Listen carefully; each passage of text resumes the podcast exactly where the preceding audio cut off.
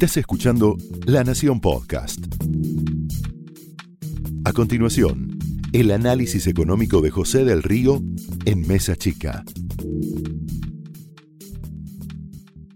El ministro de Economía, Martín Guzmán, se reunió con el presidente de la Nación antes, sí, antes de salir a la cancha de las declaraciones públicas.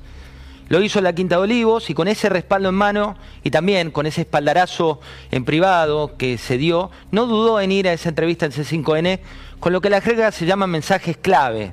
Es decir, con los mensajes que tenía que esgrimir listos y preparados. ¿Por qué? ¿A quién le habló el ministro? Vamos paso a paso. La frase gestionaremos con los que estén alineados con este plan económico. Esa frase va directo al corazón y dice, gestionaremos sin los Federicos Basualdo de este mundo. El subsecretario de Energía Eléctrica, que ustedes saben, fue respaldado por Cristina, por la Cámpara, y que no es compatible con la declaración del ministro. En sus palabras, la interpretación te permite ver que tampoco es con Roberto Feletti, el secretario de Comercio, que no dudó en dispararle a Guzmán ante los datos que vienen mañana, los de la inflación de marzo. Las sombras chinas, como lo llaman irónicamente en el albertismo a quienes responden a Cristina Fernández y a la Cámpora y que van a contramano de Alberto Fernández, tienen un reloj de arena que se dio vuelta. Claro que para eso Alberto Fernández tiene que tomar una decisión que es para él la más difícil. Ese es el debate que hoy dirime puertas adentro con su mesa chica, con los pocos en los que confía. Es si finalmente hace lo que anticipa su ministro, y echa a varios funcionarios que para él ya no funcionan, del otro lado tiene una amenaza que ya es explícita, con una retirada masiva. Pero ojo, hay un debate que me contaban hoy uno de los funcionarios más cercanos a Alberto Fernández. El debate es también en esa mesa chica del presidente.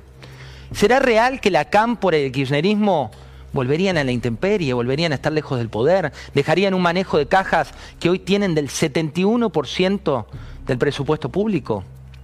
En privado lo que te dicen es, lo vemos poco viable. Por eso una de las jugadas que se analiza es despedir a algunos de los principales referentes, pero no los funcionarios de la Liga Alta, los que vos conocés como marca registrada, sino las líneas medias. Es darle un tiro al corazón del cristinismo. Justamente aquellos que utilizan el cristinismo más extremo para lo que dicen ellos es licuar el poder presidencial. Esa decisión la va a tomar Alberto Fernández en los próximos días. Pero tenés que tener claro que quienes conocen a Alberto Fernández no lo dan como certeza. Vos sabés que Fernández lo sorprendió con el agradecimiento por las flores, la muestra no correspondida de cariño de Cristina por el nacimiento de, de, Francisco. Entonces hay probabilidades en su propio gabinete. Le asignan lo que dicen un nivel de viabilidad alto. No se tocaría a las primeras figuras sino a los actores de reparto. Y si ellos deciden renunciar, la cancha va a estar liberado. Mientras tanto, todos, todos, absolutamente todos en el gobierno esperan las palabras de mañana de Cristina. La formalización del dato del INDEC y también la movilización que van a hacer las organizaciones sociales a la mañana a Plaza de Mayo. Dicen menos virulencia, más acción y se ilusionan quienes esperan para mañana un día tranquilo en este sentido, un día negro para la economía. Tapado por su mundo de contradicciones de los primeros años de gobierno, hay muchos que olvidan que Alberto Fernández también supo ser un estratega político. ¿Por qué Guzmán anticipa un número superior al 100%? Tiene dos razones. Una es que Cristina Fernández mañana rompe el silencio y para el caso él se abrió el paraguas, anticipó la jugada, como suele hacerlo ella. Advirtió que el número es más alto, el más alto del año, y justifica el contexto internacional que es la argumentación que ella va a utilizar. Apaga el factor sorpresa que se esperaba para la formalización de este dato al INDEC. ¿Cuándo va a tomar la decisión definitiva el presidente Alberto Fernández que tiene como contracara la amenaza de romper el frente? Menos de 10 días. Varios gobernadores ya en privado le preguntaron por qué no lo hace ahora con vistas a 2023. Otros le dicen que no lo haga por la gobernabilidad y le sugieren un desgaste sutil y consciente.